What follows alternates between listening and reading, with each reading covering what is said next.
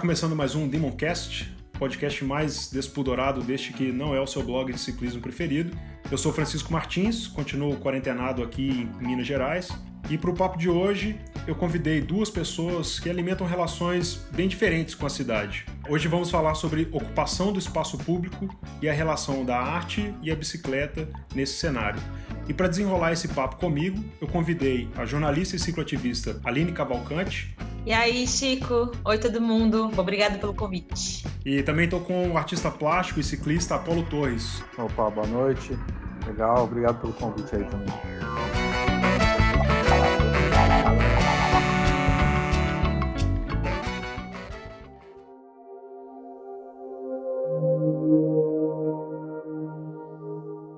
Verdade, quem agradece a presença de vocês sou eu. Fico muito feliz que vocês tenham topado. Esse não é um assunto fácil de discutir. Eu queria que a Aline começasse se apresentando e tal, e que ela respondesse por que, que ela acha que a gente perdeu o espaço das cidades e por que, que a gente deveria retomá-lo. É uma pergunta bem importante, assim. Bom, eu sou a Aline, eu sou nordestina, mas moro em São Paulo há mais de 10 anos.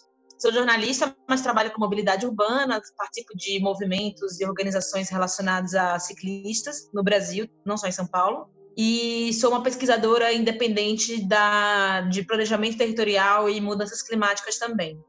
Sobre a sua pergunta, eu acredito que tem muito a ver com o nosso modelo de desenvolvimento como país e também como cidades e estados. Né? A gente escolheu um modelo de desenvolvimento que ele é rodoviarista.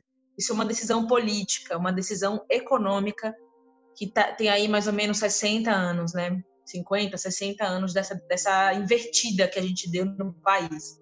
O Brasil era um país rural, era um país que tinha malha ferroviária, que tinha já muitas bicicletas, as bicicletas são anteriores aos carros. E quando a gente investe esse modelo de desenvolvimento, a gente encaminha o país, toda a estrutura urbana para o rodoviarismo. Então a gente sucateia os trens, né, os trilhos que cortam, cortavam o país inteiro. É, a gente sucateia as hidrovias e todos os meios de transporte que são que são diferentes do, do, do, do carro, né? E aí a gente investe nesse modelo. Só que esse modelo ele exige espaço e ele exige um combustível muito caro, que é o, que é o, é o petróleo, né? Gasolina, diesel, enfim. E ele tem um ônus, um ônus muito grande, que é o espaço que ele ocupa. Então, quando você vai para as cidades, você percebe que o carro ele ocupa um espaço irracional para carregar 70 quilos, no máximo 100 quilos. As pessoas aqui, a taxa é de 1,2 motoristas, pessoas por automóvel, né, de ocupação. Então, você tem aí uma ferramenta de algumas toneladas, alguns que, que ocupa aí 30 metros né, em movimento, para para carregar 70 quilos. Então, ele é um instrumento absolutamente ineficiente. E só para também encurtar a resposta, eu acredito que a gente tem que retomar o espaço porque ele é público. Então, na medida que você investe num, num, veículo que ele privatiza o espaço público, porque é isso que ele faz, né? Quando você estaciona um carro, você para ali uma. É quase. Se, se, imagina que é, sei lá, sua extensão da sua casa. Você estaciona no espaço público a sua casa ou seu, enfim, seu objeto. Só que seu objeto ele ocupa 80% do espaço público. Hoje o, espaço do viário dedicado para automóvel é, em São Paulo é de mais ou menos 80%. Então, quer dizer, a gente tem 80% do espaço público do viário dedicado ao automóvel. Então, retomar o espaço público, não só para bicicleta, mas para os pedestres e para a mobilidade coletiva, é mais do que uma, uma causa, um movimento. É, é a única saída que a gente tem. A gente não tem outra saída que não passe pelo transporte público e pela mobilidade ativa. O carro ele é um problema, ele é o nosso cigarro do século XXI e o mundo inteiro sabe disso. É, assim, outros problemas que a gente tem junto com, com o carro, né? Sei lá, carne também é um mega problema, que também é uma discussão que precisa ser, sabe, levantada eu tive uma participação num podcast do Celso Anderson há pouco, há pouco tempo e que eu falei exatamente isso, como que o contrassenso que é você ter uma máquina que precisa de uma energia, uma máquina de uma tonelada que precisa gerar energia para transportar 80 quilos. Não faz o menor sentido. E essa relação do público-privado é, é, tá, é uma discussão que, que aparece muito no trabalho do Apollo, por exemplo, que é um cara que ele é um artista um artista plástico e trabalha na rua, né? Um artista de. Um, eu não vou falar grafiteiro, mas existe uma relação direta com a cidade e, e o espaço público e a apropriação do espaço público. Então, Apolo, nessa, nessa toada eu queria que você se apresentasse e dissesse quem é o Apolo na, na bicicleta, na cidade e na arte e por que, que você acha que a gente precisa retomar o espaço público. Meu nome é Apolo, Apolo Torres, eu sou artista plástico de profissão e ciclista desde sempre por, por amor, mas também por pela eficiência do negócio que eu já já descobri desde pequeno assim, né? Então, eu sou de família de ciclistas assim, meu pai e meu tio competiam. Quando eu era criança, eu já tipo cresci nesse negócio vendo meu pai sair para treinar de manhã e indo ver corrida e daí assistindo corrida e tal. Então essa parada do, do esporte mesmo, acho que até hoje assim é o a ponte que eu tenho de diálogo com meu pai e tal, a relação nossa que a gente tem uma coisa legal é em cima disso. E bom, e a arte é uma coisa que eu que eu sempre fiz e sempre fiz questão. É, e na verdade eu acho que eu nunca considerei nenhuma outra opção de verdade para minha vida, assim, que não fosse correr atrás de, de viver de arte, né? Então é, e assim, o, o, negócio da minha relação com a arte e com a arte do mural, assim, do grafite, tal, essa arte no espaço público, vem porque o que me fez mesmo ter vontade de, de, de fazer arte é, por, é de ver o grafite na rua, assim, né? Tinha umas pessoas na, na, na rua que eu morava, eu sou de Diadema, e na rua que eu morava tinha uns moleques que faziam grafite e tal, então tinha um, uma viela que ligava a minha rua com a rua de cima, e ela toda grafitada, eles estavam sempre renovando e tal. Então essa essa coisa de fazer desenhar grande na rua, no, no, espaço público, sempre foi uma coisa que me motivou demais e foi o que me colocou de fato nessa profissão, né? É, e aí falando sobre a retomada, na verdade quando você começou a falar desse assunto assim, a primeira coisa que eu pensei foi, putz, é, a, a Aline puxou um gancho muito anterior ao que veio na minha cabeça naquele momento, mas na hora eu nem pensei muito é, que retomada fazia sentido, porque na minha cabeça a cidade foi feita já, ela cresceu pensando no carro, assim, a gente já perdeu antes da cidade, a cidade era muito pequena, nem era o que é, né? Acho que quando a rua era das pessoas, a cidade mesmo do jeito que a gente vê hoje, ela já foi feita, nem considerou assim. Então, a gente a gente tem que tomar esse espaço que já nasceu perdido, né, na real. E eu acho que, que é importante retomar, assim, puta, além de todos esses esses pontos que, que a Aline já colocou muito melhor que eu poderia, é, eu acho que tem a ver com a gente estabelecer uma relação mais humana com, sei lá, que ter acesso mesmo, né? Porque eu acho que esse espaço todo, não só da mobilidade e de cultura e tudo mais, podia ser muito melhor aproveitado se a gente tivesse outras opções, assim, né? Então, acho que é importante a gente lutar por isso.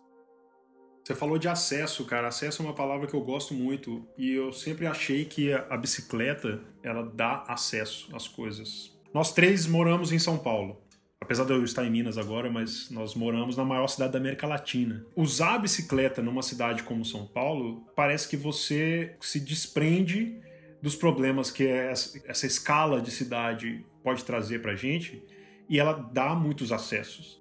Não é por acaso que o intermodal, que é aquele desafio que coloca cada pessoa num modal diferente para poder sair do ponto A ao ponto B e que acontece. Eu não sei nem se acontece isso no mundo todo, você sabe, Aline? Acontece em muitas cidades. É um desafio internacional, é. E assim, não é por acaso que a bicicleta ganhou algumas vezes em São Paulo, com o, o Ricardo Bruns ganhando do helicóptero. Essa foi a mais louca. Né? Então eu acho que a, a bicicleta também é uma chave, sabe? Então eu queria saber de vocês dois como que a bicicleta foi essa chave, né, esse acesso para uma São Paulo diferente ou para sua relação com a cidade diferente? Sim, diria um acesso não só à cidade, mas a, a mim mesma, ao meu corpo, né, à minha mente. A gente, né, especialmente as mulheres, a gente é muito renegada ao próprio corpo, à própria própria história, né? E a bicicleta, ela me proporcionou não só essa, essa conexão com a cidade, mas um autoconhecimento, né? Quando eu vim morar aqui em 2008, eu vim morar em 2008, mas só fui andar de bicicleta em 2009. Eu não pedalava lá em Aracaju como meio de transporte, era só lazer e esporte. E aqui fez todo sentido por causa desse contexto que você já falou, de muito trânsito, muito posicionamento. E a bicicleta acabou se tornando essa ferramenta, né, de acessar as coisas. E, e, e nessa época, 2009, né, já tem aí 11 anos, é, não tinha um movimento muito forte, não tinha ciclovias como tem hoje, não tinha tanta divulgação sobre a importância da bicicleta como uma matriz de transporte nas cidades. E, e, eu lembro que eu me sentia quase única fazendo isso. É óbvio que eu não era única, né? Tanto que quando eu descobri os movimentos sociais de massa crítica, eu me sentia assim em êxtase, porque eu, até então eu achava que não existia esse tipo de coisa. Então eu achava que eu era meio única, que era muito difícil. Minha mãe, o pessoal em Aracaju não tinha a menor ideia que eu fazia isso aqui em São Paulo, porque se eu contasse, eu certamente seria deportada, porque é uma loucura. E eu tenho essa memória de que a bicicleta, ela me transportava mais do que ela me transportava, ela me fazia viver a cidade, porque o grande lance desse desenvolvimento urbano baseado no carro é que tudo fica entre a hora que você sai e a hora que você chega. Então, qualquer deslocamento é, você sai de casa e vai para o trabalho, sai de casa e vai para não sei o quê. A bicicleta não é só o ponto A para o ponto B. Todo o meio do caminho faz sentido. Então, o caminho que você escolhe faz sentido é, as ruas por onde você passa, se tem, se tem arborização, se não tem, se tem subida, se não tem, se tem comércio na rua, se não tem. Então, o deslocamento, o, o trajeto é parte do caminho. E é isso que é bonito, porque a cidade, ela não é só o ponto A, o ponto B, o ponto C. A cidade, ela é a plataforma. A gente tem que viver essa plataforma. E quando a gente fala de direito à cidade, que é um direito novo, no Brasil, né? Ele, ele entrou na, na Constituição Federal na, em 88, né? Na, na Constituinte, né? Da, da, da Constituição Federal que a gente tem. Ele entra é, na Constituição e ele só vai ser regulamentado em 2001 com o Estatuto das Cidades. Então, só em 2001 que a gente tem uma regulamentação do que, que é ter direito à cidade. Então, quando a gente vê, por exemplo, pessoas que não conseguem andar de bicicleta, ou que não têm acesso a um parque, ou que não conseguem acessar um, um, um hospital, uma escola, uma praça, isso é um problema de acesso à cidade. E a bicicleta, em muitos desses bairros, você vê, a periferia de São Paulo pedala muito mais do que o centro. Muito mais. A gente tem bairros aqui em São Paulo que tem taxas de uso da bicicleta maiores do que na Europa. É, é muito impressionante. Assim, chega de madrugada nos bicicletários ali de Jardim Ângela, é, Hermelino, você fica no chão da quantidade de bicicleta. E nesses deslocamentos pequenos da cidade, do, entre bairros, quando você não tem um transporte público que, que supre, né? Você não tem um, um transporte público pensado para o intrabairro, para o pequeno deslocamento da farmácia, da escola. A bicicleta, ela é essa ferramenta, a bicicleta e o andar a pé. Então, por isso que tem que ser muito estimulado esse uso, porque ela é uma maneira de acessar coisas que o carro e, a, e, a, e o ônibus não estão acessando ou, ou são muito caros para isso, né? Uma passagem de ônibus é, não vale a pena você fazer trajeto curto. Então é isso, é, é um debate amplo, mas para dizer que a bicicleta ela te acessa não só né, a cidade, mas todo esse campo da cultura, né, da arte. Eu conheço o trabalho, o trabalho do Apolo antes de conhecer o Apolo, porque eu já via murais dele em São Paulo e eu já tirei muitas fotos de bicicleta dos murais. É, isso é uma coisa que, para mim, como nordestina, chamava muita atenção. A quantidade de grafites e de pichação na cidade de São Paulo sempre foi uma coisa que me chamou muita atenção. E a bicicleta me escancarava essa relação da rua. É um grito, eu acho, né? Você vê pichação que, na verdade, é um grito das pessoas. É muito louco isso. E para mim, a bicicleta também acaba sendo um grito de gente, não dá mais, precisamos de mais espaço. Total. Para outras Apolo coisas. tem uma coisa é, do a, como que a arte dele se relaciona com a cidade, que também é um outro tipo de acesso, né? O Apolo falou que ele tem um histórico de a família dele, né, que competia e tal, então ele tem uma relação com a, com a bike desde muito novo. Mas como que a arte se relaciona com a cidade, como que a bike se relaciona com a cidade e com a arte na, na perspectiva dele também é diferente. Então, para falar de acessos, Apolo, o que, o que, que você teria para poder falar sobre acesso à arte, no caso, né? Sim, é, eu vou só puxar um gancho aí de, de acho que como eu é, entendi, é, eu entrei para o negócio da bicicleta não com usando ela como meio de transporte, né? Eu, quando eu entrei era pensando no esporte mesmo, performance e tal. Só que assim, eu tinha, sei lá, 13 anos, quando eu comecei a, a levar esse negócio a sério, participar de umas corridas e tal.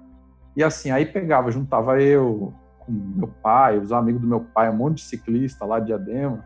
É, a gente saía para treinar, assim, aí, tipo, sei lá, no começo, pedalava até o Ibirapuera, aí depois até a USP, aí no final de semana ia para mais longe, sabe?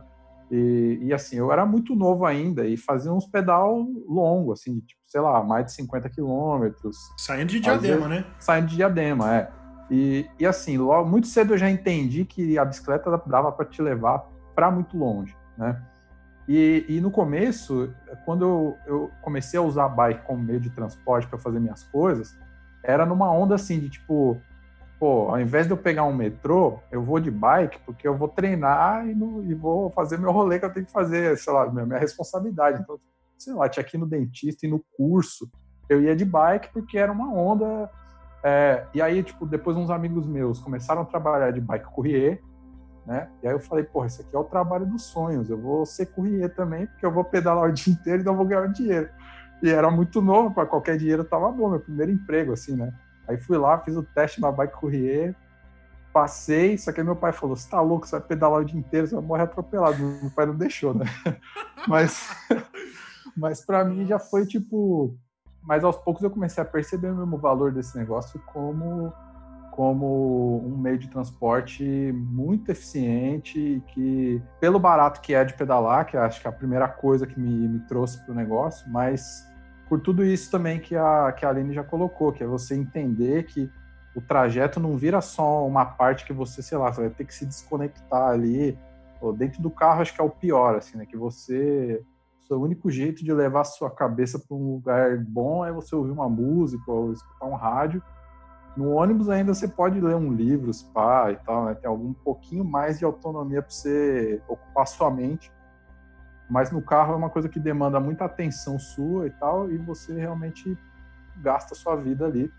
E aí, por conta disso também, eu já eu já estava entendendo que a bicicleta, é, a importância do trajeto né, no, no negócio. Porque quando eu comecei a treinar com, com esse pessoal, às vezes eu a gente fazia um treino que, sei lá, saía daqui, ia pedalando até não sei onde, vamos até lá, depois a gente volta. E aí, beleza, você chegou lá, Aí, pô, estamos aqui, sei lá, aí você tira uma foto, sei lá, a gente, isso aí ainda era antes da câmera digital, mas sei lá, você toma um suco, né? Meu pai falava, pô, eu ia treinar, a gente ia para Jundiaí só para comer um pastel e voltava.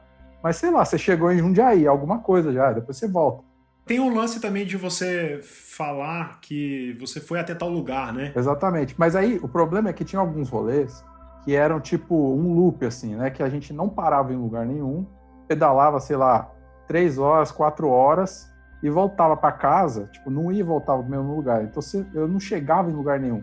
E aí eu voltava desapontado, assim, tipo, pô, que negócio sem sentido, cara, que a gente só foi, foi, foi e voltou pro mesmo lugar. Mas aí eu, aos poucos, eu fui entendendo que o barato era o caminho mesmo, né? E, e isso é uma coisa que, sei lá, só a bike para ensinar, assim, foi, acho que a melhor escola. Mas acho que isso é uma coisa que eu, hoje em dia, eu carrego para a vida, porque assim, é, no sonho de ser artista, é, eu acho que qualquer um que tem uma carreira assim, que é um negócio meio idealizado, você sempre fica achando que vai ter um momento que você vai falar, pô, agora eu consegui, agora eu cheguei onde eu queria, mas isso aí também não existe, sabe? Eu, talvez, se o meu eu de 20 anos atrás olhasse o lugar que eu tô hoje, ia falar, porra, eu consegui, o cara tá vivendo de arte e tal, mas é, os, as coisas que hoje eu conquistei, ainda tenho muitas outras, né, que eu tô olhando para frente e tal. Então acho que nunca tem esse ponto que você fala, pô, agora eu cheguei. E acho que é isso, é, acaba virando uma metáfora para a vida, assim, né? Você tem que curtir o caminho mesmo, porque assim, não tem muito um lugar para onde você chegar, né? É, bem foda, é.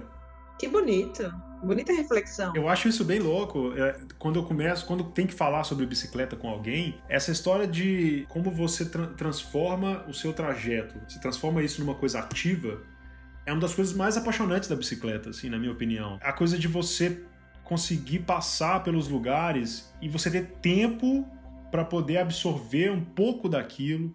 E se você viu alguma coisa que é muito incrível, cara, você, você pode simplesmente parar bike, colocar o pé no chão e olhar, sentir o cheiro, olhar para, sabe, para a cara da pessoa, para dar um oi ou trocar uma ideia, sabe? Que é o tipo de coisa que não dá para fazer quando você tá no carro. O carro tem a função dele, cara. Não é, não é que a gente é anti-carro, embora a gente seja, mas a questão toda.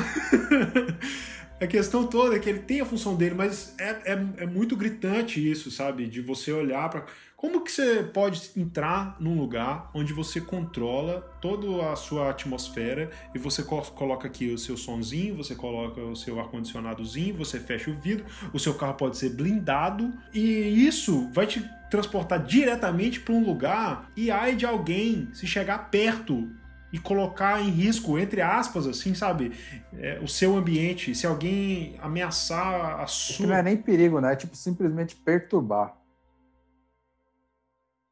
E é um modelo, o carro ele faz parte de um sistema que é um modelo que individualiza as relações. Então você sai da sua casa, do seu condomínio fechado, que você já não vê ninguém, pega o carro, não dialoga com ninguém e chega lá no seu escritório no ar-condicionado. Então é um modelo de vida que a gente tem que combater, não é o carro em si só. O carro faz parte Sim. desse modelo, mas é o modelo do shopping, é o modelo de, desses muros altos, né? Eu sei que os artistas adoram muro alto para pintar, mas é, é, um modelo de cidade que a gente precisa combater. A gente precisa ter menos muros, muros mais baixos, muros que dê para você enxergar dentro das casas. Isso é uma tendência do urbanismo, inclusive. Você vai na gringa, você vê vários prédios que são vazados por baixo, ou que são não tem mais muro, ou tem vidro, porque a segurança pública também tem a ver com a relação que você tem com o espaço. E, e quanto mais a, a, cidade tem mais carro, mais inseguro é, não só do ponto de vista de segurança viária, né, do atropelamento, que já é um absurdo, mas segurança pública.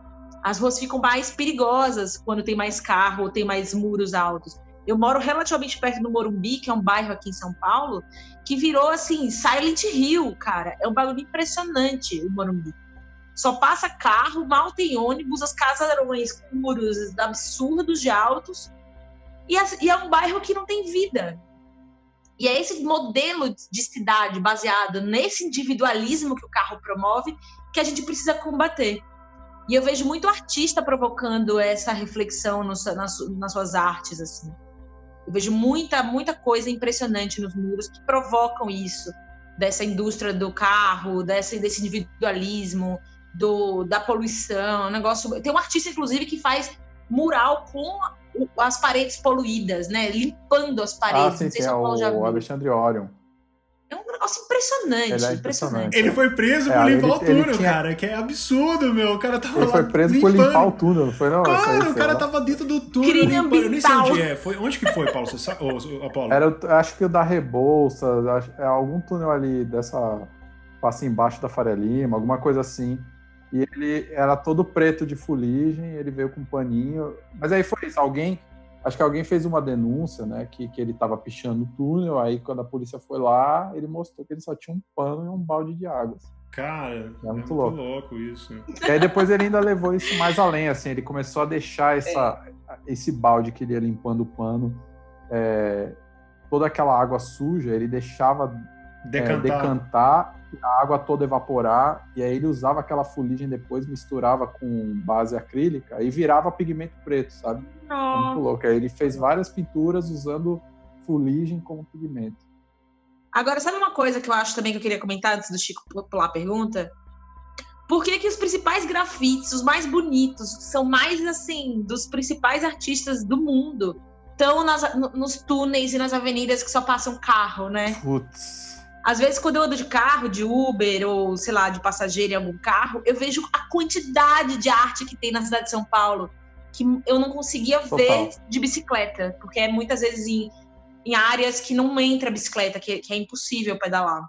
por exemplo, o que rolou, que eu participei, assim, que eu acho que eu vou ter mais condição de falar com propriedade, foi o projeto da 23 e o túnel Noite Ilustrada, que é ali no topo da Rebouças, né? São dois lugares que realmente não passa bicicleta, não dá, nem pedestre passa ali. No túnel Noite Ilustrada tem uma, tem uma calçadinha é, desse é, tamanho assim. É, então é realmente é um lugar exclusivo para o carro e tal.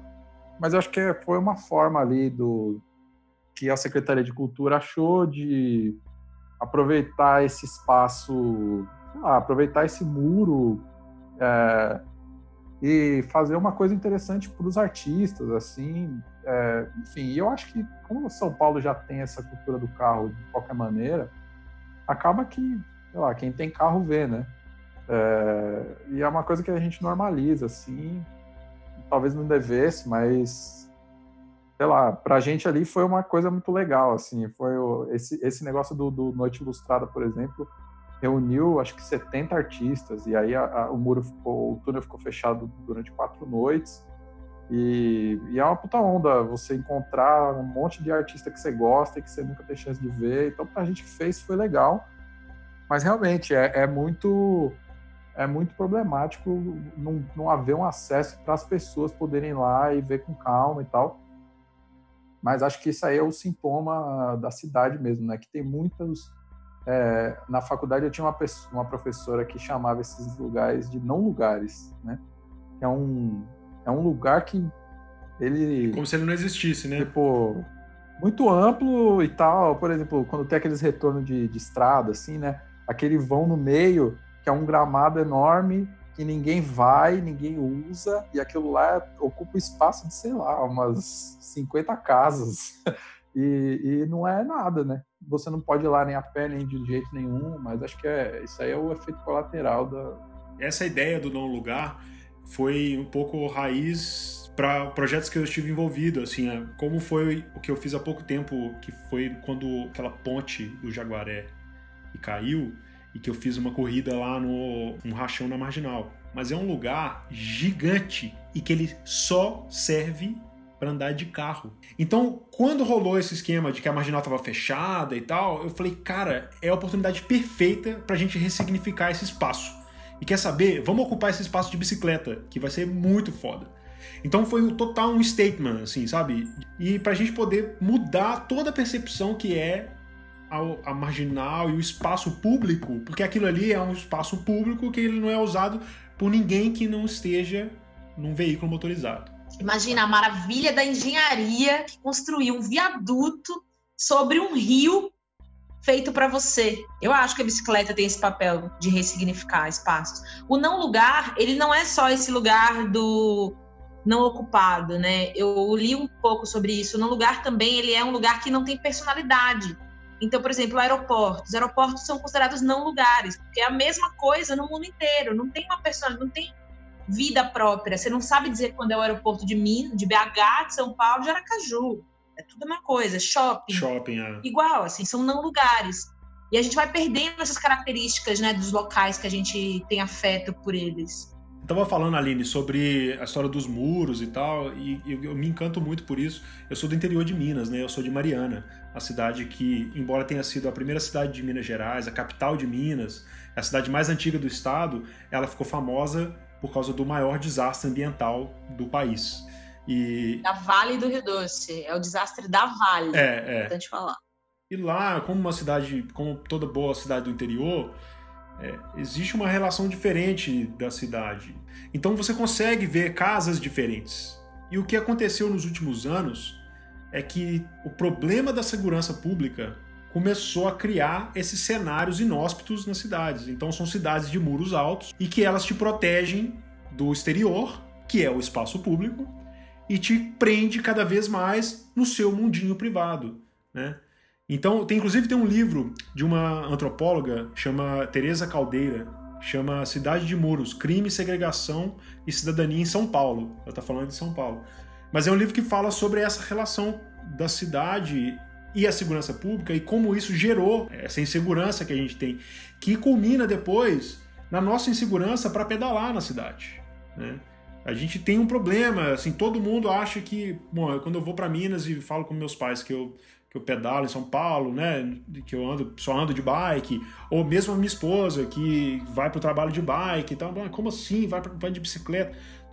Ainda tem gente, em 2020, ainda tem gente que acha que você é louco porque você pedala na cidade. Posso puxar um gancho aí? Você estava falando dos muros e eu lembrei que a Aline agora há pouco falou que os artistas é, adoram os muros, mas eu acho que é, não é bem assim. Eu acho que a gente existe também um impulso muito grande de querer é, utilizar esses muros que estão aí, que eu acho que acho que ninguém gosta de verdade, né? Acho que é, a, a, intenção é mais transformar isso numa coisa que preste para alguma coisa, sabe? Além do que te fechar, né, e isolar as pessoas e tal. E eu acho que nesse aspecto, falando aí de, de como tornar usar o espaço público e, e, e, retomar e transformar isso numa coisa que, que tem uma função social, é, o movimento do grafite tem essa tem essa característica muito grande que eu acho que é assim é pensar nessa ideia da propriedade privada que é, é essa construção essa casa esse condomínio que é de alguém né e entender que o muro é, é uma coisa física que separa o privado, o público do privado, né? Eu acho que as pessoas passaram a, a olhar assim e falar, beleza, o muro de vídeo que é público, que é privado, mas o lado de fora do seu muro faz parte do espaço público, que se dane, eu vou usar, sabe? Porque a, a gente precisa de um pouco mais do que isso, né? Então, assim, tem, tem a questão legal que todo mundo sabe que, que é um movimento que se conquistou. Hoje em dia é, é muito diferente, assim, as pessoas já encaram isso como entenderam a cultura, né? Mas como todas as formas de cultura que existem no Brasil e talvez no mundo, assim, de cultura popular de verdade, começa marginal, né? É você vê, pensar que o samba já foi já foi crime, aí depois o rap todos eles foram criminalizados durante muito tempo e hoje acontece isso com o funk, né? Sendo que, é, sei lá, descobri hoje que o canal do Condzilla é o maior canal de YouTube de música do mundo, sabe? Do que mundo? é uma parada surreal do mundo, cara. E, e assim, é uma cultura totalmente criminalizada no Brasil, que podia ser usada como ser entendida como isso pode gerar emprego, e, e, e, sei lá, é capital cultural mesmo, sabe? Mas, mas vira, vira simplesmente crime. E eu acho que o grafite tem uma história parecida, assim, né? É um negócio marginal e tal, mas daqui a pouco tanta gente consome, tanta gente gosta, tanta gente faz, e aí o mercado começa a entender como isso pode virar dinheiro, e aí quando começa a virar dinheiro, aí vira tudo bem, né? Aí começa a virar, aí, aí tá tudo certo, aí é, todo mundo entende que é bom, né? Mas é, eu acho que é isso. E assim, hoje eu vivo disso. Hoje a gente é, é muito simples você chegar num lugar e, e, conversar e as pessoas já entendem da linguagem. Então você fala que quer pintar, existe uma abertura, né? Você consegue desenrolar isso de uma forma legal. Mas se não tivesse, é, por isso assim, eu, eu, me irrito muito quando eu tô pintando e vem alguém falar: Ah, que bom que você tá pintando aí, é bom que os pichador não vem, né? Pô, cara, isso. Que absurdo. Eu odeio, cara, que as pessoas pensem no meu trabalho como um antídoto contra a pichação, porque se não fosse os pichadores começar e meter o pé na porta, eles não, quer dizer, eles não meteram o pé na porta, né? eles meteram o pé na parede e abriram uma porta. E hoje em dia eu tô passando por essa porta, sabe? É só a minha profissão só existe e o, o movimento do grafite, que é o movimento o, é, movimento de artes visuais mais relevante aí talvez das últimas décadas, só existe porque esses caras fizeram a coisa do jeito que eles fizeram, sabe? Então assim, na verdade eu devo minha profissão a eles, né? Então eu não quero nunca pensar que eu sou antídoto contra isso. Mas olha que interessante, Apolo. Isso é consciência de classe mesmo, porque se você parar para pensar Total. que a própria bicicleta também é um veículo da periferia, né? A bicicleta, o Brasil tem hoje 70 milhões de bicicletas e 40 milhões de carros. O Brasil tem mais bicicletas do que carros. Só que essas bicicletas, elas estão ou nas garagens ou nas cidades pequenas, nos interiores e nas periferias. Então, por que, que a gente não tem uma puta infraestrutura para um Brasil ser mega cicloturístico, movimentar milhões de reais com cicloturismo na Amazônia, no Cerrado, na Mata Atlântica, em todo, em todo o país? Porque não é uma indústria de, da elite. Na hora que a gente. Por que, que o debate da bicicleta ganha tanta relevância em São Paulo? Porque a classe média começa a pedalar, a classe média e a classe alta que treina. Então, vocês que estão aí nesse, nesse campo do treino, vocês devem cruzar com bicicletas aí nas ciclovias que são assim mais caras do que carros. Muito. Então aí que a coisa pega e, e, e vira um, um debate muito robusto em São Paulo, quando a classe média se apropria, porque via de regra a bicicleta ela é marginalizada, ela sofre muito preconceito e os ciclistas das periferias nem são vistos como ciclistas, eles são vistos como bicicleteiros, não tem nem direitos. Então, quando a gente hoje está trabalhando com bicicleta aqui na Zona Oeste, um monte de ciclovia, a gente não pode nunca esquecer dessa raiz. É por essa galera que a gente tem que trabalhar. É pelas periferias, é pelo trabalhador, é por quem usa a bicicleta até o, o ônibus, o metrô e pega o, o, meio de transporte de massa. A gente não pode esquecer dessa história, porque é por eles que a gente também está aqui. É para criar essa massa crítica por eles e para salvar essas vidas também. que dá um gancho direto, Aline, para alguns projetos que me soam muito oportunistas quando eles querem se apropriar de uma ideia de democratização da, da bicicleta e ela concentra em bairros onde já existe esse acesso. E aí, alguns projetos de, de bairro compartilhado segregaram a periferia de São Paulo, por exemplo, para poder se apropriar de um modelo que, é, que era financeiramente mais viável, mais lucrativo para eles, né? É, é que assim, essas, por exemplo, as bicicletas compartilhadas, é, elas deveriam ser uma política do, da prefeitura, do Estado. Igual o Estado oferece ônibus, ela teria que oferecer bicicletas. Só que isso é, é dinheiro público, né? E, e, e, a prefeitura vive falando que não tem dinheiro para investir. Então fica nesse debate. Mas, por exemplo, Sorocaba, é, Fortaleza, as bicicletas compartilhadas são públicas. Elas têm, têm financiamento, elas têm patrocinador, mas quem faz a gestão do, do quem faz o planejamento e a gestão do, da operação é a prefeitura. Tem uma equipe de planejamento da prefeitura. Qual é a diferença disso? É que a prefeitura tem um planejamento olhando para a cidade inteira. Então ela olha para os dados, vê quais são os bairros que precisam mais, onde tem, enfim, mais potencial de desenvolver aquele tipo de, de, de usuário. Aqui não, aqui é tudo na mão da empresa. O modelo de, de, de cooperação, né, que tem com as empresas de bicicleta compartilhada, com a empresa, porque a outra fechou, né, faliu. Hoje só tem uma. Quem, quem meio que decide é ela. Então ela, por uma questão de mercado, ela vai ficar nos bairros onde tem infraestrutura cicloviária e tem pessoas que pagam. Então é meio quase natural que elas fiquem nessa região. Então, quando a gente fala que o Estado tem que ser um pouco mediador dessas políticas públicas, é por isso, para evitar essas distorções. Porque a empresa vai colocar onde tem dinheiro, só que o Estado tinha que ter a autonomia de falar: não, Vamos colocar então lá em São Miguel. Você pode ganhar dinheiro no centro, né? No, no, no Vale Encantado, você pode ganhar dinheiro lá, mas você é obrigado a colocar. Contrapartida. Exatamente. É. Mas eu vou te dizer uma coisa, como uma pessoa que está dentro do movimento. É, essa empresa, não o banco, né? A empresa que opera as bicicletas, que é outra, né? Essa empresa tem feito mais advocacy para mobilidade por bicicleta do que muita gente. Então, que nem quando a gente vai em audiência pública, que tem comerciante, ó, malhando as ciclovias, pedindo para acabar, para tirar, porque onde eu vou colocar minhas clientes, os, os meus motoristas, os carros essa empresa ela tem tido um papel aí de diálogo com o setor, o setor empresarial mesmo, que a gente não tem. E nem sempre as empresas trabalham com mobilidade na raiz. Essa empresa trabalha que eu conheço, mas assim, a outra que faliu, a tal da Yellow, ela não trabalhava com mobilidade, né? A bicicleta era por acaso uma bicicleta, mas podia ser um, um óculos, sabe?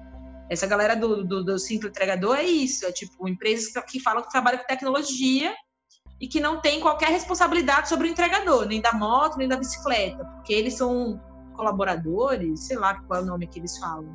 Eles dizem que o que eles fazem é só juntar uma coisa com a outra, né? Ah, ah pelo Todo amor mundo de é Deus, independente, entendeu? a gente só junta.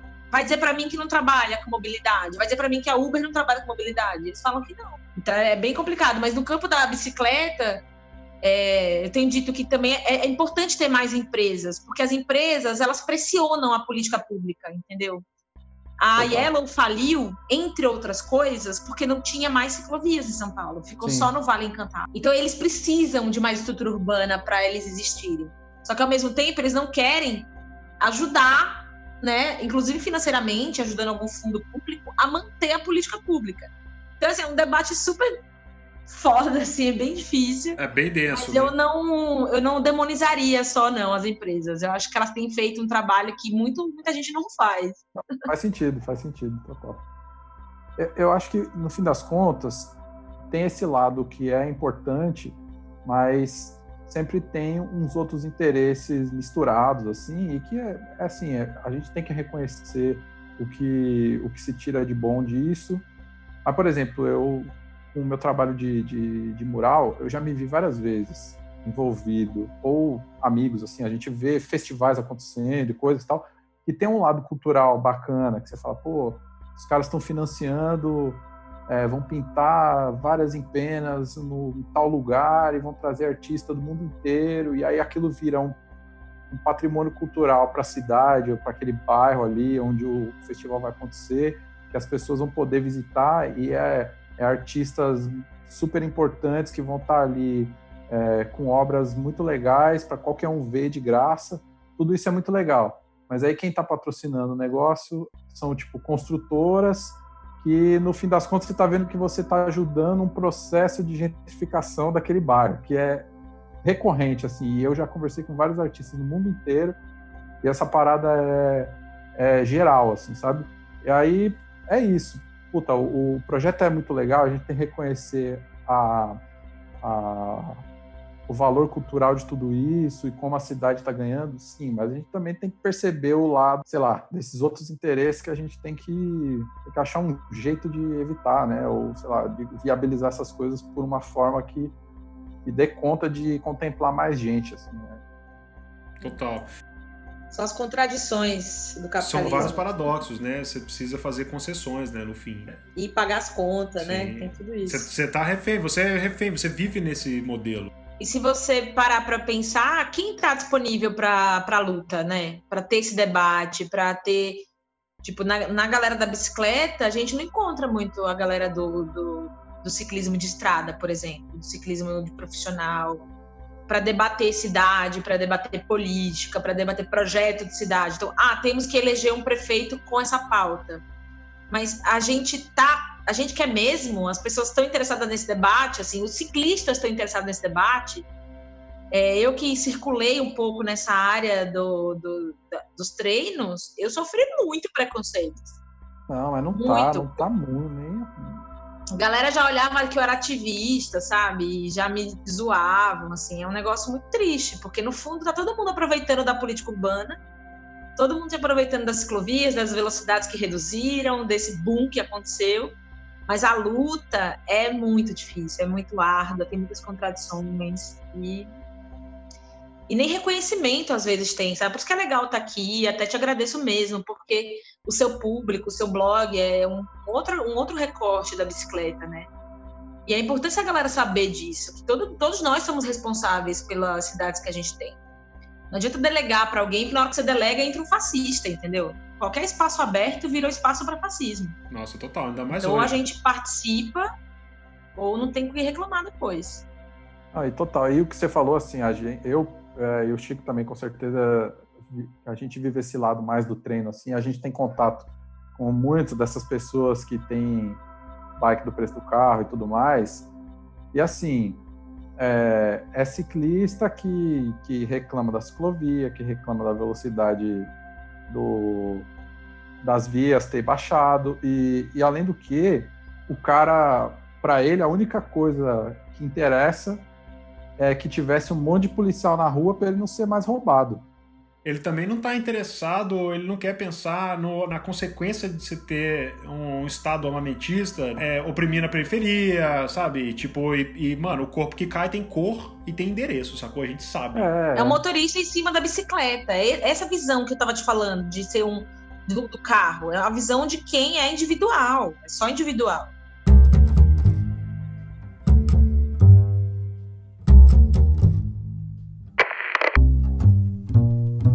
O Strava acaba de anunciar uma nova maneira de competir por um segmento. O Local Legends é um recurso que celebra a coragem, a disciplina e a paixão pelo esporte. Uma maneira mais democrática de corredores e ciclistas se manterem motivados, pois valoriza a sua consistência ao invés do puro desempenho. Para conquistar a nova coroa de louros, você precisa registrar a maior quantidade de tentativas em um único segmento, durante 90 dias. Para saber mais sobre esse recurso, acesse strava.com barra local legends, baixe o Strava para iOS ou Android e assine a experiência completa do Strava.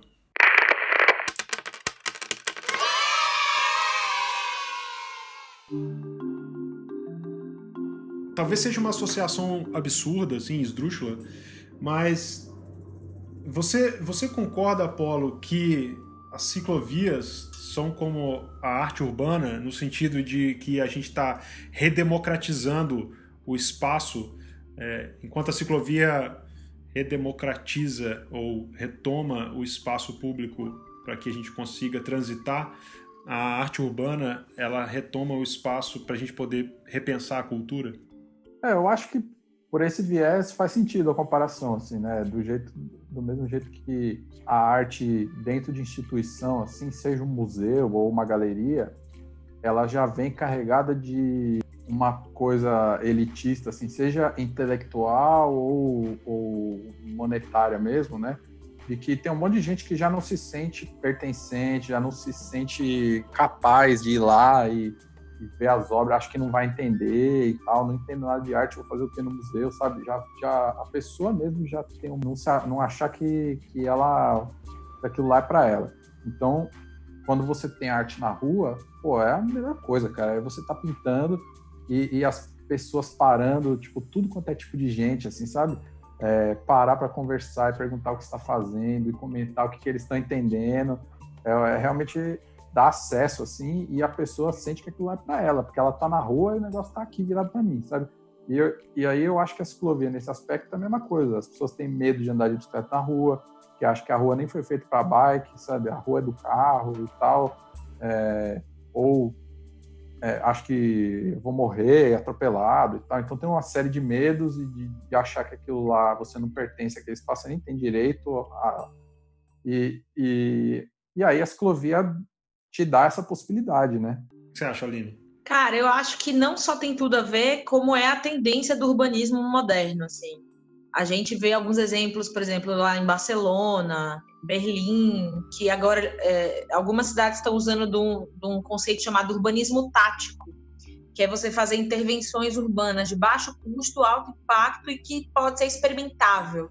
Você pode alterar, mudar, tirar, enfim, antes de você ter uma estrutura oficial. E muitas dessas cidades têm feito arte na rua, têm, têm feito esse urbanismo tático pintando a rua, pintando o asfalto.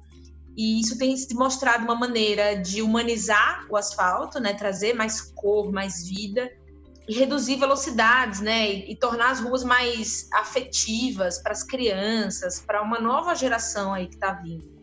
Então, sem dúvida, assim, as ciclovias elas são parte desse processo. Você vê uma rua com ciclovia é até diferente, assim, né? Parece uma, uma pintura diferente, assim, do, do padrão, né? E, e quanto mais ciclovias a gente tiverem, ou faixas para pedestre coloridas, meu, faixa de pedestre colorida. Tipo, a gente tem que sair um pouco desse lugar da engenharia de tráfego tão masculino, tão padrão, branco, assim, e começar a pirar na cidade como uma plataforma de experimentação. Eu acho que a arte tem isso a contribuir para a gente. A gente sair desse lugar cômodo da engenharia para o lugar da arte, da convivência, do afeto. E eu acho que é por aí que as cidades têm que caminhar, assim. E a bicicleta, ela é sem dúvida uma ferramenta dessa mudança eu acredito que precisa haver uma confluência entre a engenharia e a, e a, arte, sabe? Nem tudo é matemática, como nem tudo é experimentação pura, né? Se a gente conseguir né, conciliar as coisas. E mesmo para gente que trabalha com, com arte e tal, você precisa pensar no projeto para poder executar ele depois, né? Nem tudo é, é tudo oba-oba. E falando de ciclovia, é, as ciclovias, geralmente as ciclovias partem de uma iniciativa pública estão investindo em mobilidade na cidade, ou, né, querem melhorar a parte de mobilidade da cidade. E em São Paulo está agora aparecendo um experimento que, para mim, na minha ignorância, é algo meio novo, mas que uma iniciativa privada vai cuidar da ciclovia do Rio Pinheiros, um rio não, uma poça d'água podre que, que fica oscilando entre a zona sul e a zona oeste. As margens desse rio tem uma ciclovia, né? E que ela era uma ciclovia do estado, porque ela era às margens da CPTM, que é a, a linha de trem, e agora ela foi meio que não foi privatizada, ela tem agora uma concessão. E eu não sei se tem outros experimentos desse tipo, a, a, talvez a Aline vai, vai poder dizer com mais propriedade. O que, o que eu tenho visto pelas redes sociais é que ela está cuidando de fato, ela está dando uma manutenção que precisava dar mesmo, é, embora não sei exatamente quais são é, os benefícios que, ela, que essa mudança de gestão trará no médio e longo prazo. Você que você sabe, Aline, se, se outros experimentos e o que, que isso pode trazer? Ela é parte desse processo de concessões e privatizações, né? De diminuir o Estado, né? Desse, desse governo que a gente está em São Paulo. É, é uma das contradições, porque assim, aquela ciclovia especificamente, ela é um problema, porque na verdade ela é uma via de manutenção do trem, das linhas do trem. E a CP, na verdade, ela não é nem da CPTM, ela é da EMAI, que é uma outra empresa que cuida de outras coisas no estado. E a EMAI abriu aquela estrada para manutenção. Foi uma briga enorme aquela ciclovia. Foi um secretário de transportes metropolitanos da época que bancou aquela ciclovia e abriu para o público. Via de regra, aquilo ali é para andar 20 por hora é uma ciclovia de baixa velocidade. Ela foi sendo apropriada, ganhou outros aspectos, tem hoje muito treino, muito ciclo de treino, que, que anda muito rápido, inclusive. Desculpa te interromper, mas porque também é um sintoma, né? É, os ciclistas esportivos é, se apropriaram da ciclovia porque não tem espaço né? A cidade e a gente está perdendo os nossos uhum. espaços, né? É, a gente poderia, muita gente treinava na USP, por exemplo, no campus da USP e agora está proibido ou colocaram restrições a ponto de, assim, mano, era mais fácil ter falado que não pode ninguém, porque esse horário que você colocou. E é importante falar isso porque é um sintoma e tudo que você falou é tudo política. O que aconteceu com a USP é um aspecto político, das rodovias é um aspecto político, tudo é política. Então, ciclistas de estrada, ciclistas esportivos negam, às vezes, o ativismo mas só está perdendo espaço.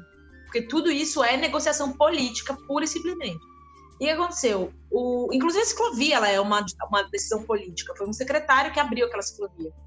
E ela tem, tem sido muito difícil, porque ela custa caro, porque ela tem vários funcionários ali tomando conta daquele espaço por causa dos ciclistas. Ela não tem iluminação adequada e tem tido muito assalto. Então tem muita reclamação daquele espaço. Para o governo virou um problema. Ninguém quer cuidar daquele espaço. A CPTM não quer cuidar, a EMAI não quer cuidar, tá todo mundo passando de um para o outro. Então, se a gente tem um governo que quer conceder e privatizar a água, tudo, a mãe, se deixar, o que eles fazem com um espaço que não é obrigação do governo cuidar? Eles vão conceder. Então, assim, não tem muito o que fazer, entendeu? Assim, foi uma saída do governo. Por sorte, eu digo, apesar disso, não fecharam. Mas é isso, concederam e o que eu sei, a informação que eu sei, é que a empresa que está lá tem benefícios de divulgação em alguns metrô, trem, algumas estações. Então, eles cuidam da ciclovia, ele tem obrigatoriedade de, de aumentar o horário de acesso, então isso é bom, aumentar para mais cedo e, e fechar mais tarde. Iluminação pública, que é muito bom, segurança e manutenção do pavimento. Ou seja, a empresa vai entregar o que o Estado não está entregando e vai, por outro lado, colocar publicidade. Eu não sei se publicidade na ciclovia, mas em alguns lugares que o Estado concedeu. Se é só publicidade, está saindo barato. É, é, um jeito de viabilizar, porque você vê a ciclofaixa de lazer. Porra, precisava, sabe, que uma empresa tomasse conta daquilo? Podia ser a prefeitura. Que, pô, a política de lazer, entendeu? E não é muito cara. Ela está cara porque eles inflaram o orçamento. Mas dá, não precisa ter cones a cada dois metros, não precisa ter bandeirinha, sim, tem um monte sim. de custo. Então, assim, o Estado podia tomar conta disso e ser uma política pública do município.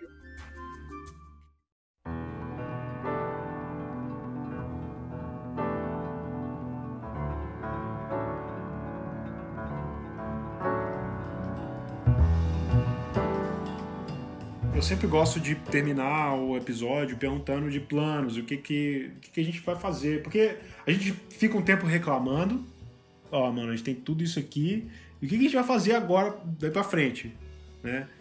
Então, eu queria saber do Apolo o que, que ele tem feito, o que, que ele gostaria de fazer, assim, dentro desse contexto todo que a gente discutiu aqui.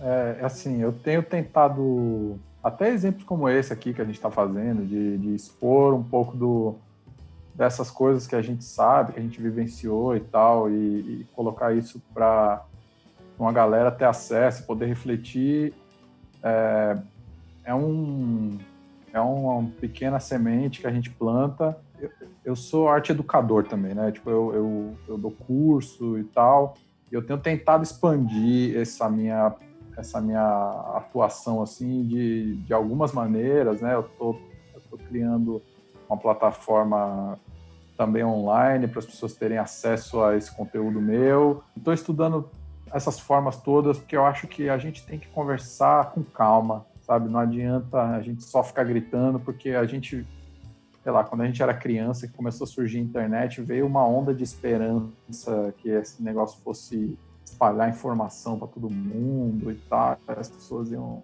iam, sei lá, se conscientizar. E a gente já viu que isso aí não vai rolar, tá ligado? Tudo que, tudo que tem rolado com internet, pelo menos assim, é, em larga escala, é, são duas grandes câmaras de eco que ficam dois monstros que ficam brigando um com o outro e assim não vai ser gritando lá que a gente vai resolver nada então eu acho que é voltar para a base mesmo, sabe? Eu, eu, porque não é muito meu perfil de, de movimentar umas paradas coletivas, assim, sabe? Eu tenho uns amigos, sei lá, tipo o Mundano, é um cara que eu já conheço há mais de 10 anos, é um parceiraço, e ele tem esse perfil, assim, de juntar a galera e criar movimento e fazer umas paradas grandona com um monte de gente. Isso aí não sou eu, cara. Eu tô aqui na bolinha de meia, então eu acho que o jeito que eu tenho mesmo para atuar é, numa parada mais no, no, direto, com algumas pessoas no tete a tete, mas de, de, sei lá, de informar e capacitar, assim, sabe? Eu tenho pensado muito que eu preciso capacitar uma galera que não está tendo acesso a, a, isso, e que, sei lá, é, eu tive outras maneiras, porque eu, na, na, minha vida eu tive um monte de privilégio, é, tá, que nasci com eles, e eu pude virar artista e fazer disso uma profissão, é, mesmo sem ter tido acesso, sem ter conhecido ninguém e tal, mas eu dei meu jeito. Mas eu acho que fazer as pessoas mostrar que é possível sonhar com isso e como que faz e tal é um jeito sei lá, ter conversas como essas nossas que a gente está tendo com pessoas que precisam ter essa informação, sabe? Eu acho que para mim é o, é o caminho que dá para eu fazer. Aline, você é uma pessoa que é envolvida em muita coisa. A gente só deu uma arranhadinha na casca aqui do tanto de coisa que você faz, tanto de coisa que você está envolvida, e viagem, dá palestra, aparece no documentário. Isso aí depois a gente coloca os links lá. Mas. Nossa, se tem alguém que muda o mundo, né? Nossa, cara, não, eu, eu pago um pau, Aline. Ai, cara. Tô aqui pensando. Não, que eu, eu só quero, na verdade, saber o que falar. que a gente abriu um espectro filosófico uhum. aqui, que né, às vezes também a gente se perde um pouco. Mas o que, que você está fazendo agora pela mobilidade e a bicicleta, ocupação do espaço público, né, que é esse, esse era o tom do, do, do episódio de hoje. O que você está fazendo por isso agora e o que você vai fazer, sei lá, quais são os planos aí pro, a curto prazo, nos próximos três anos? Tá, vamos lá. Primeiro, eu acho que todo mundo tem um papel nesse rolê. As pessoas que são do coletivo, as pessoas que são do aberto, as pessoas que são do fechado. Eu acho que todo mundo é, é parte de uma transformação e, e tem que respeitar, né? Então, seu trabalho, Apolo, ele reverbera de outras formas. É do mundano, reverbera de outras formas. E é, tem que aproveitar esse potencial e, a, e, e crescer nele. Você falou de arte e educação para mim, educação é tudo, o tempo todo, para sempre. É, tudo é um processo educativo. Andar no trânsito é educativo, conviver com as pessoas é educativo, é, aprender, sei lá, moral, bons costumes, a, é, falar a verdade, não disseminar fake news, tudo isso é educação. Então, para mim, quem trabalha com educação já está mudando o mundo, porque é isso que a gente precisa, pessoas mais conscientes sua, dos seus privilégios, é, do que tem na sua história e como você devolve isso para o mundo, né? Eu estou trabalhando com na associação, né, na Ciclocidade, continuo lá, diretora de participação pública. Então eu continuo aí, cara, eu te falar, olha, esses últimos quatro anos nessa gestão pública de São Paulo foram porrada mesmo, assim, para bicicleta. Se a gente tem ainda ciclovias hoje, foi, foi com muita luta, luta inclusive judicial, a gente tem uma ação civil pública contra o Dória. A gente não perdeu, assim, por resiliência, porque a gente quase perdeu tudo, tudo, absolutamente tudo. Então, eu digo que eu continuo nessa, nessa luta aí, né, junto com muita gente na Ciclocidade, na UCB, que é a União Ciclistas do Brasil. Convido quem está ouvindo a conhecer os trabalhos, a se associar, por mais que não participe, que não tenha nada a ver, que não vá nas reuniões, nada. Mas só de, sabe, apoiar. Cara, se associar na Ciclocidade, você pode associar por cinco reais ao ano então, assim, é, é só simbólico para a gente ter cada vez mais relevância, né, no trabalho da associação. É, então, quando eu falei que cada um tem um papel, é isso. Se vocês, enfim, não estão no dia a dia do, do ativismo, fortaleçam o ativismo que vocês acreditam. Fortaleza, fortaleçam o ativismo do, do, da mobilidade a pé, do transporte público, do artista, enfim, da onde vocês acreditam que vai mudar o mundo. E é isso. Eu, eu, eu, esse ano vou contar um segredo. Eu quase fui candidata a vereadora esse ano. Eu tenho recebido muitos convites para isso, para disputar espaço político, né, institucional. Não, não vai ser dessa vez, é, mas eu estou estudando essa história. Então, se por exemplo eu for entrar nessa carreira política para ocupar mesmo, né? Eu acho que a política está precisando de gente de verdade, sabe? Menos gente de mentira que não vive o país, a cidade, o território então, quem sabe, talvez daqui a dois anos ou quatro anos eu não. Mas é uma construção, entendeu? Então, eu, tô... eu entrei nesse flow dessa construção política. Não estou fazendo campanha, não vou pedir voto. Mas eu estou colocando como uma possibilidade, porque eu acho que quanto mais a gente nega a política, é tipo negar que a Terra é redonda, entendeu? Ah, a Terra é plana, a Terra é plana. É igual dizer que política não existe, que todo mundo é corrupto, que é ruim. Quanto mais a gente faz isso, mais a gente deixa para os fascistas fazerem o que tem que ser feito. Então, eu não estou negando a política, eu acho que é um espaço que tem que disputar mesmo, tem que ocupar e resistir para a gente ter alguma visão de esperança, né? Você falou de esperança. Eu tenho, cara, eu sou sagitariana, eu sou do fogo, eu, para mim, cara, se não é para ter esperança, eu morro. Morro, eu tenho filho agora, então eu quero o que eu puder fazer, eu vou fazer. É claro que eu tenho momentos de ódio, de raiva, de desesperança. E talvez o mais difícil, agora voltando finalmente para sua pergunta, né, da ocupação do espaço público, o mais difícil nesse momento de pandemia é não estar no espaço público. Isso para mim está me consumindo assim muito forte. Porque estar na rua para mim é, é combustível. Eu preciso estar na rua, ver as pessoas, pedalar, respirar, sentir as tretas também, porque não é só alegrias, as tretas de trânsito, de lixo, de poluição, tudo isso é combustível para mim, para essa minha jornada de transformação. Estar em casa 24 horas tem sido muito difícil, muito difícil.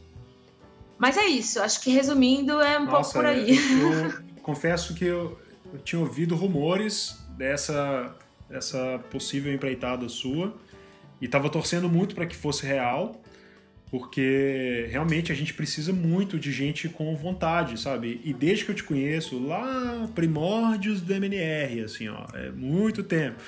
E, e que você sempre passou muito essa ideia, sabe? De, de alguém com vontade de fazer as coisas. E, e negar a política é um sintoma também de um problema que a gente está vivendo hoje, que é essa erosão do, das instituições públicas de, e da gente associar tudo que é público e, é, e a administração pública a algo zoado.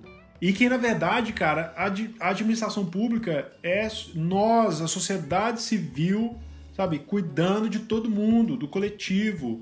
Então, quando você nega a política, cara, quando você nega a política, você está, na verdade, negando a sua própria voz, você está se anulando e entregando a responsabilidade para outra pessoa e falar: resolve aí, decide minha vida, brother, decide aí. E se eu achar ruim, depois eu vou te ameaçar. Não, e é tipo também um negócio que é assim: é, é, é um plano maléfico, assim, né? Tipo, ninguém acredita nesse negócio, ninguém acredita que é possível mudar nada, só que não tem vácuo né, na política. Então aí quem ocupa são os, esses filhos da puta que, que acabam fazendo tudo que tudo que é de ruim para quem realmente, sei lá, é o oposto do que o povo precisa de fato, assim. É, é isso. Os direitos que a gente tem hoje parece uma coisa tão normal, banal. Ah, eu tenho direito à saúde, educação, transporte, aquilo, lá, lá, lá. Só que essas coisas são todas conquistadas, né? disputas. né? Elas estão São disputas. disputas e elas foram conquistadas por alguém em algum ponto. E, mas é isso, o que aconteceu com São Paulo, e né, voltei de novo para São Paulo, porque é isso, a política cicloviária foi uma escola para mim. Aí volto a falar educação. Foi educação política que aconteceu em São Paulo comigo. Eu agradeço muito a gestão do Haddad. O Haddad foi um professor mesmo para mim de política, de negociação, de, de, política pública. E aí a gente quase perdeu o real, assim. Então é por isso que agora eu tô vendo o quanto que é importante lutar por, pelos direitos, por mais básicos que sejam. Ah, direito à educação. Meu filho estuda escola pública. Se piscar o olho, a gente perde. Perde. Porque, ah, isso não é importante. Ai, porque só tem marxista. Entendeu?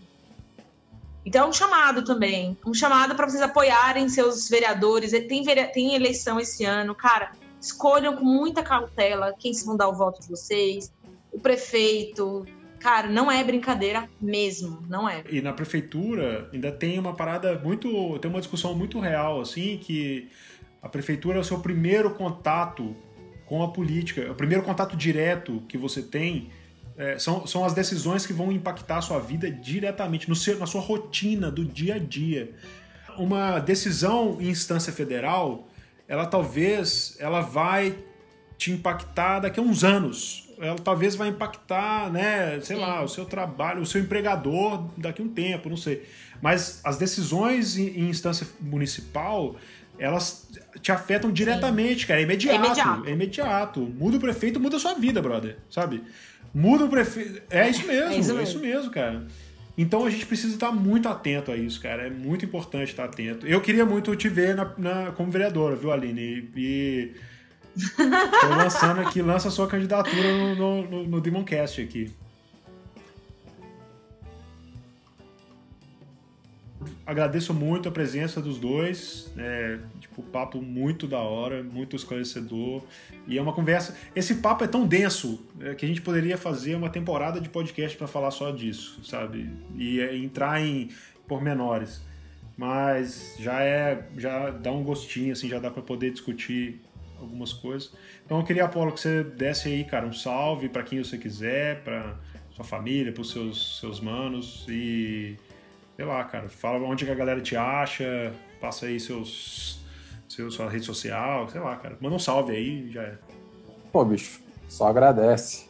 Pô, é uma honra mesmo poder sentar e ter uma conversa com valor nutricional, assim, sabe? É...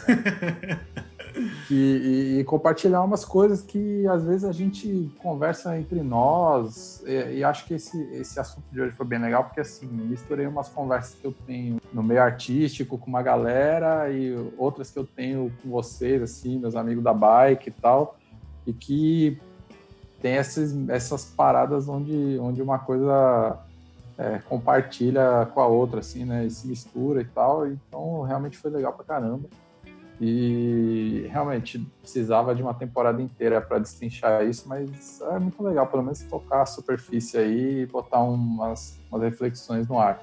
É, bom, e assim, acho que quero agradecer vocês, a, primeiro de tudo, pela conversa ótima. Agradecer quem está ouvindo aí, minha família aqui, que foi compreensiva hoje, mais do que eu tinha direito de pedir, fiquei trancado aqui às 8 horas da noite, depois de ter trabalhado ainda o dia inteiro. É isso. Quem, quem quiser conhecer mais aí, acho que entra no meu site lá, apolotorres.com e de lá tem link para todas as outras coisas. Dá para descobrir mais sobre meu trabalho e minha correria. Irado. Aline, considerações finais. Se você quiser colocar também alguma coisa que você achou que ficou para trás, assim, que você gostaria de ter falado e não falou, agradeço novamente você ter é, se, se, disposto a, a, conversar sobre bicicleta e sobre a cidade. Eu acho que, cara, é muito louco isso, né? A bicicleta e a cidade, é a coisa, ela, ela se mistura, assim, né? Então, falar sobre bicicleta é falar sobre cidade, é falar sobre isso tudo ao mesmo tempo. Eu que agradeço, foi muito legal. Esse horário para mim é realmente bem difícil, eu tô sempre com meu filho, mas aí hoje eu consegui organizar com o pai dele, foi massa. Então agradeço ao pai do Cauê também, que tá com o Cauê. É, é uma honra, gosto muito do trabalho de vocês. Eu acho que cada um de nós tem um papel e somos juntos também construindo aqui outras, outras narrativas. Eu tô, bom, no Instagram tô lá, Aline Cavalcante BR. Tô tentando voltar pro Twitter também, tô lá como Pedaline. Quem quiser me ver também tem o documentário Bikes vs Carros, que é um documentário que apesar de ser de 2015, ele ainda é muito atual, ele, ele traz aí essa, essa coisa de como tem sido a política pública escroviária no mundo, essa disputa né, com as políticas de automóvel para carro. É, e, por fim, acho que é isso. Fortaleçam a associação de vocês, local. Entre lá na União de Ciclistas do Brasil.org.br. Em São Paulo tem a ciclocidade.org.br. Tem Cidade a Pé, que é mobilidade a pé. Tem um monte de coletivos, movimentos. Se você não se identifica com nenhum deles, monte um, faça um movimento, se una com pessoas, porque a gente vai precisar de muita participação e união para conseguir mudar as coisas. E é isso, agradeço, boa noite, sei lá, bom dia, boa tarde, não sei que horas as pessoas vão ouvir. E é isso, qualquer coisa me chama, então por aí adoro falar de bicicleta, adoro falar de cidades. Eu achei muito bom falar de arte também, porque para mim tudo é muito conectado. Há um tempo atrás eu tinha uma hashtag que era ali na rua, que eu fotografava minha bicicleta com os grafites que eu via na rua, assim. Faz muito tempo isso. E eu sempre achei que a bicicleta tinha uma composição quase de 3D com a arte, assim. Era um 3D que formava. É, sou super. E eu, eu não tive uma veia artística muito desenvolvida, então eu, eu, acho que eu sou uma artista de visual, de olhar, assim. Porque eu não consigo fazer nada de, de arte.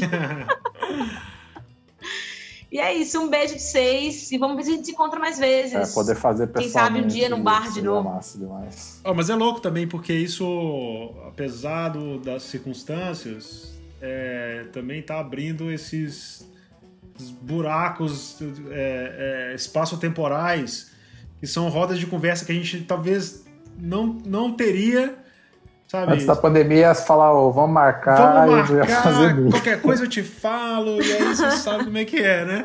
Ainda mais com filho e tal, essas coisas. Então, pô, galera, muito massa. É, obrigado mesmo vocês terem topado. É, divulguem aí para os seus amigos, divulguem para toda a sua rede aí. Vamos falar, espalhar a palavra da bicicleta.